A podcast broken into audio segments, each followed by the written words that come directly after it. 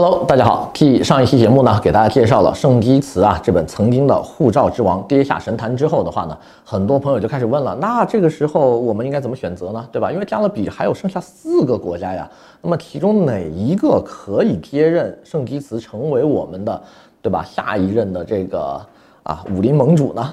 那么这个时候，很多客人就开始选择困难症了，因为剩下的四个国家每一个它的特征都非常的鲜明。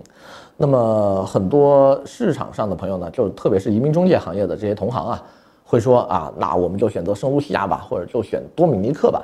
啊，为什么会有这两个声音出来？今天呢，好好给大家分析一下他们其中的缘由。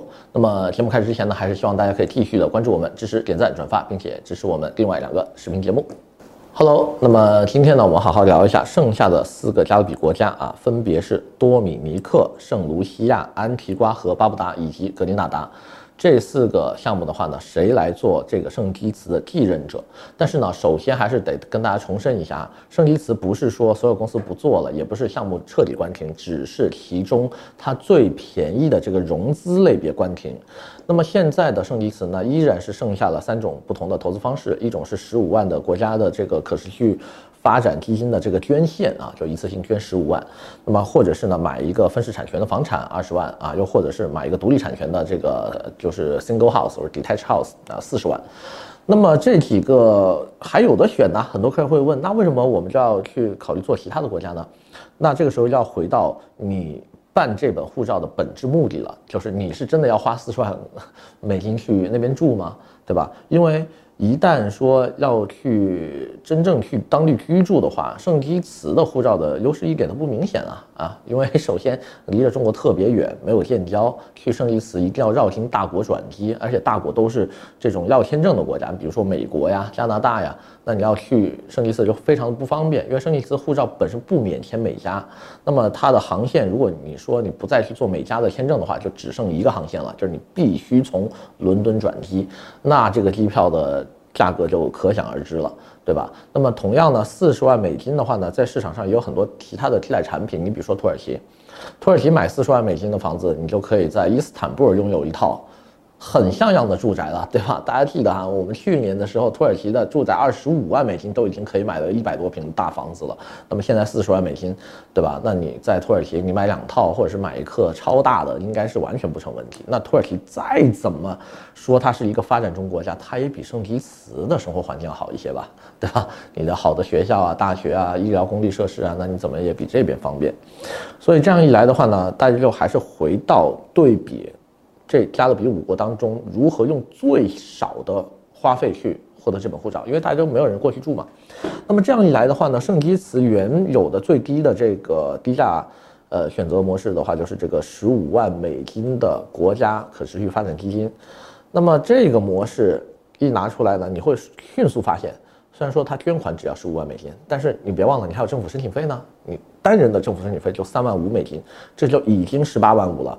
那我们不会免费帮你做案子吧，对吧？那任何移民公司、律师楼都是要赚钱的呀。那律师费，对吧？一到三万美金肯定是要收取的，对吧？那我们公司收三万，那就一下变成了二十一点五万美金了。那你一下要扔掉二十一点五万美金去做一个升级词，你自己觉得划不划算呢？所以这是一个问题，就是抛给抛给你自己的。那你自自己如果觉得划算，那就做剩一次，对吧？但如果说你觉得不划算呢，那我们就来看看剩下四个国家了。那么，我移民行业还是把多米尼克跟圣卢西亚作为它的替代品哈，主要就是两点，非常简单。第一，这两个国家的捐献金额都是十万起步的，啊，都是十万起步。你比如说要换成格林纳达，那完蛋了，格林纳达捐献就十五万起步，对吧？那你整个做下来，你肯定也是超二十万的。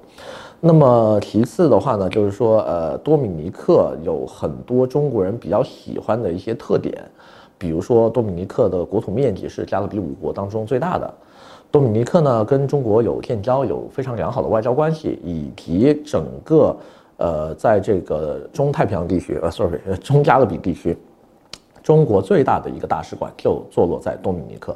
不信的话呢，大家可以回去搜一下这五个国家的。这个这个中国大使馆在当地的这个规模，你一看网站你就知道，对吧？多米尼克的中国大使馆的网站非常多的内容，对吧？一个门户式网站一样，对吧？你在上面可以找到各种信息，当地的华人也非常的多。那么剩下几个的话呢，呃，圣卢西亚跟圣基茨几乎就就就不用想了嘛，因为这俩国家没建交，呃，更加不可能存在你的大使馆。安巴跟格林纳达呢，也关系没有这么的好。呃，所以呢，有一些客人会觉得说，哎，多米尼克还不错，加上呢，多米尼克护照，之前我们提醒过大家，就是说这本护照是完全可以把你的姓氏都改掉的，就改名字、改名改姓都是可以的。剩下的几个国家的话呢，呃，可以允许你改名字，但是会在护照的第二页显示你的曾用名啊，那就跟没改一样了嘛。好。那么圣卢西亚这个国家为什么最近会被呃提出来呢？就是五个国家当中，除了圣基茨，只有圣卢西亚是没有建交的了，啊，那这个没建交有什么好处？我就不多说了哈，大家自行体会。那么圣卢西亚还有几个优势，我说一下在哪儿吧。首先呢，圣卢西亚单人的申请价格的话呢，跟多米尼克是差不多的，都在十三到十四万美金左右。并且的话呢，他们两个的审理时间都非常的快。呃，其实今年的话，应该圣卢西亚会更快哈，因为圣卢西亚的这个移民部长刚好在迪拜，不是上个月刚开完会嘛，在迪拜公开发表演讲的时候就说，选我们最快。为什么呢？因为我们可以答应所有的申请人，三个月之内我们审批流程结束。那么这个东西它到底能不能做到，我们拭目以待哈。但是它确实说了这个话。所以我相信呢，相比起目前剩下几个国家动辄五六个月啊、半年以上的这个申请周期的话，圣卢西亚应该是会。对吧？他他他再怎么样，不能让自己太打脸嘛，对吧？你就算做不到三个月，也得比其他的会快一些，这个我是相信的。那么还有一点的话呢，就是圣卢西亚确实在这五个国家当中是最宜居的。首先，你可以从人口上就能看得出来，圣卢西亚的国土面积并不是最大的哈，它应该比安巴还要小一点，应该说是五个国家当中它是排中间位置的。对吧？最大是多米尼克，最小是这个圣基茨，它是排中间位置的。但是它的人口是最多的，有十八万，呃，四千多的注册居民。那么这个数字的话，是剩下几个国家的好几倍 啊！剩下国家再有居民多点的，好像也没有超过十万人。所以这个地方的话还是很宜居的。加上呢，它的基础建设呀，它的设施啊，包括这个岛，它是有两个国际机场的。那么航线也非常的多啊，仅次于安巴。所以这个时候的话呢，我们真正的在网上找一些啊，反映当地真实生活的这些视频，或者是一些旅游博主拍出来的这些场景，你会发现圣卢西亚是最接近美国迈阿密的这么一个感觉的这么一个国家，对吧？游艇会啊，然后游艇码头啊，然后这个海边的别墅啊等等，啊，东西是一应俱全。那发达程度的话，一定是比剩下几个好的。所以的话呢，很多呃。客户的话呢，也会比较认可这个国家。那么在继圣卢西亚和多米尼克之后呢，剩下的两个啊，那不好意思，叫贵一些了。首先呢，安巴的这个投资移民单人的价格呢，已经超十五万美金了。注意啊，前面两个的话都是十四万、十三万几就能搞得定的。那么安巴的话呢，一定是十五万以上。